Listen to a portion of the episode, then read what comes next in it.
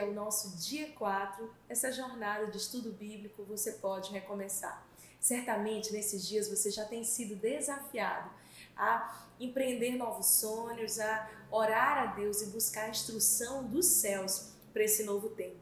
Como eu falei antes, melhor do que começar algo por nós mesmos é ouvir a voz de Deus e ser direcionado para tomar boas decisões. Mais do que nunca, nós precisamos alinhar as nossas emoções e o nosso coração à vontade de Deus, para que sejamos uma resposta para esse mundo e vivamos de maneira plena, completa. Não adianta, não existe, acho que essa pandemia tem mostrado para todo mundo que não existe uma maneira de você se sentir completo sem a presença de Deus. E para um um começo, é importante que você coloque em primeiro lugar as primeiras coisas. É importante esse princípio da primazia, de dar a honra ao Senhor, de dizer a Ele: Deus, eu quero ouvir a tua voz, eu quero estar consciente da tua boa vontade para mim nesse tempo, focar no alvo e seguir adiante para reconstruir a sua história e ser um reconstrutor de cidades. Por que não? Você pode ser alguém que vai se engajar nesse projeto dos céus de estabelecer o reino de Deus nessa terra.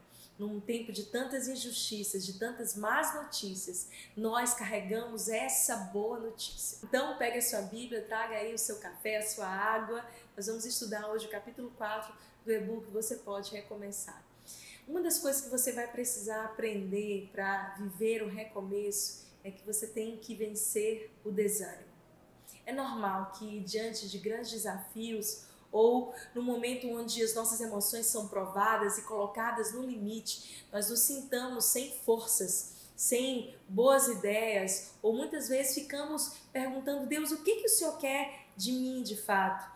E eu lembro tanto desse texto, a gente tem estudado o livro de Neemias e como aquele homem improvável se levanta para influenciar, para fazer uma revolução, se torna uma voz, convoca um exército e de repente Neemias, que era copeiro, agora é o general de exército e um construtor de cidades. Ele está reconstruindo os muros daquela cidade simplesmente porque ele não se conformou, porque ele se colocou à disposição de Deus para aprender novas habilidades. E eu acredito que é exatamente isso que nós precisamos para esse novo tempo em abraçar a nossa identidade de filho e se dispor a ser a resposta que esse mundo precisa, mesmo que a gente não se sinta plenamente capaz, mesmo que a gente não se ache plenamente qualificado, mas existe um poder no seu sim, existe um poder quando você diz, Senhor, eis-me aqui. Essa palavra do original hebraico, rinene, significa, Senhor, eu faço um voto, eu faço uma aliança e eu não volto atrás da minha decisão de te servir com todo o meu coração. Nós eh, temos meditado nesse princípio e é interessante que durante muitas vezes eu escuto no meu, meu gabinete de aconselhamento ou momentos da minha vida que eu me senti sem aquela força para recomeçar. É como se se a gente pudesse, a gente apagava algumas épocas das nossas vidas. Você já pensou isso? Se eu pudesse acelerar essa estação difícil, se eu pudesse correr essa fase da minha vida que Simplesmente eu oro, oro, oro, eu semeio, semeio, mas eu não consigo ver ainda os resultados daquilo que eu tenho investido no meu coração ou as respostas de oração que eu tenho buscado.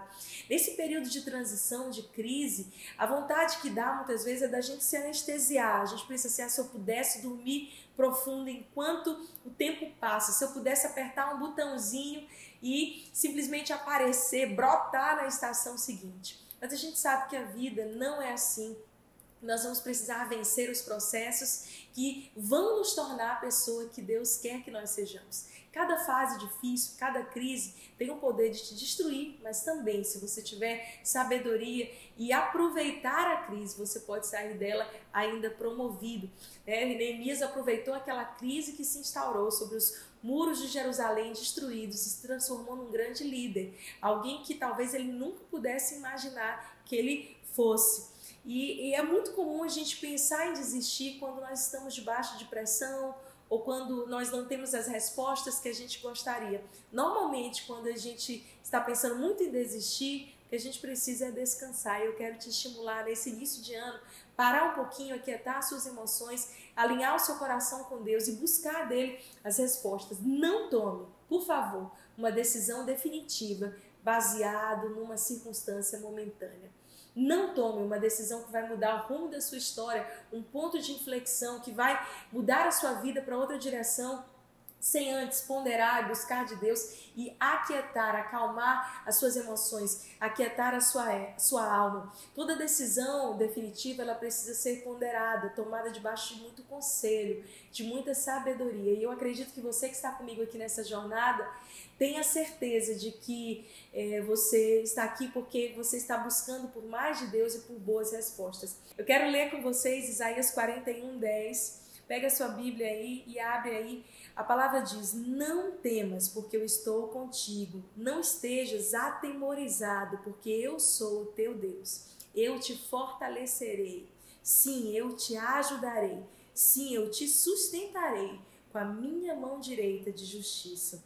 Uau, é tão poderoso porque durante os processos da nossa vida, Deus está trabalhando profundamente em nós. E mesmo quando a gente não consegue discernir exatamente as coisas, nós sabemos, porque vivemos por fé, que mesmo que vivamos dias difíceis, desafiadores, quando as nossas forças desfalecem, quando nós nos sentimos desencorajados, sem a capacidade de projetar coisas novas. Talvez você, vendo as suas redes sociais, fique pensando assim: nossa, todo mundo está começando novas coisas e eu não consigo sonhar exatamente coisas novas ou projetar. Não existe outro caminho. É importante você parar um pouquinho e receber esse fôlego novo de Deus. A palavra nos fala algo muito interessante em Gênesis 2:7. E formou o Senhor Deus o homem do pó da terra e soprou em suas narinas o fôlego de vida, e o homem foi feito alma vivente. Essa palavra fôlego, é, existe uma outra palavrinha que biblicamente tem um sentido muito parecido, que é a palavra ânimo. Então, quando nós dizemos estamos animados, significa exatamente que nós estamos cheios do fôlego de vida, cheios do fôlego de Deus. E quando estamos desanimados é porque estamos desprovidos do fôlego de Deus. Então, o ânimo, a luz da palavra de Deus, não é simplesmente uma emoção de estar com vontade de realizar algo, de projetar algo, não. Mas o ânimo é o próprio fôlego de Deus que pode ser soprado sobre a sua vida a partir do momento onde você diz assim: Senhor, eu quero ser cheio desse novo fôlego. Quando a Bíblia fala que Deus soprou sobre as narinas de Adão e ele passou a ser alma vivente, Deus soprou fôlego né, do hebraico chamar, que significa espírito. Então o Senhor encheu Adão ali do espírito de vida, e dentro desse princípio, estar animado não quer dizer exatamente ah, que eu estou super motivado ou eufórico o tempo todo. Não é isso. O ânimo, a luz da palavra de Deus, quer dizer estar cheio do Espírito Santo todos os dias. Por favor, lembre dessa verdade todos os dias desse ano e todos os dias da sua vida. Nunca mais fique dizendo, estou desanimado. Você pode estar sem inspiração no momento, sem fôlego da maneira adequada, passando por dias de crise. Mas você vai ser cheio e pode ser cheio do fôlego de vida. Tudo que você precisa dizer, Senhor, enche-me de graça, de novo fôlego para sonhar os teus sonhos, para viver a tua vontade na minha vida. E quando você se sentir desfalecido, peça a Deus que Ele sopre sobre você esse fôlego de vida que vai te levar a viver a vontade plena dele. Neemias 4, 8 e 9, eles estavam vivendo um momento de crise. E por conta da confusão, da perseguição de Sambalat e Tobias, e a Bíblia diz que eles colocaram guardas de dia e de noite. E é interessante que, enquanto uns carregavam espadas para proteger, outros carregavam paz para reconstruir os muros. Isso fala muito para nós exatamente nessa estação sobre a terra.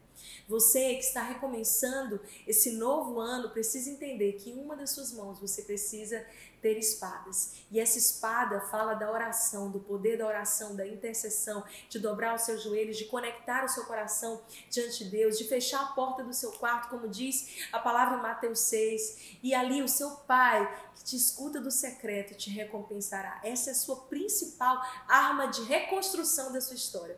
Mas a outra arma de reconstrução e de recomeço da sua história se chama Pá. E ela fala sobre essa capacidade nossa de empreender, de construir, de realizar. Então, de um lado, a espada, a oração, a palavra profética, mas de outro lado, as realizações, o, o, ser resposta, o realizar coisas não simplesmente por realizar, mas por dizer, Deus, eu quero ser a resposta, eu quero fazer parte daquilo que o Senhor está fazendo agora mesmo na terra. Me enche de novos sonhos, de novas habilidades e me dá, Senhor, a força e a coragem para recomeçar. Que hoje você possa fazer a sua oração e eu espero você amanhã para o nosso quinto dia aqui dessa jornada. Você pode recomeçar.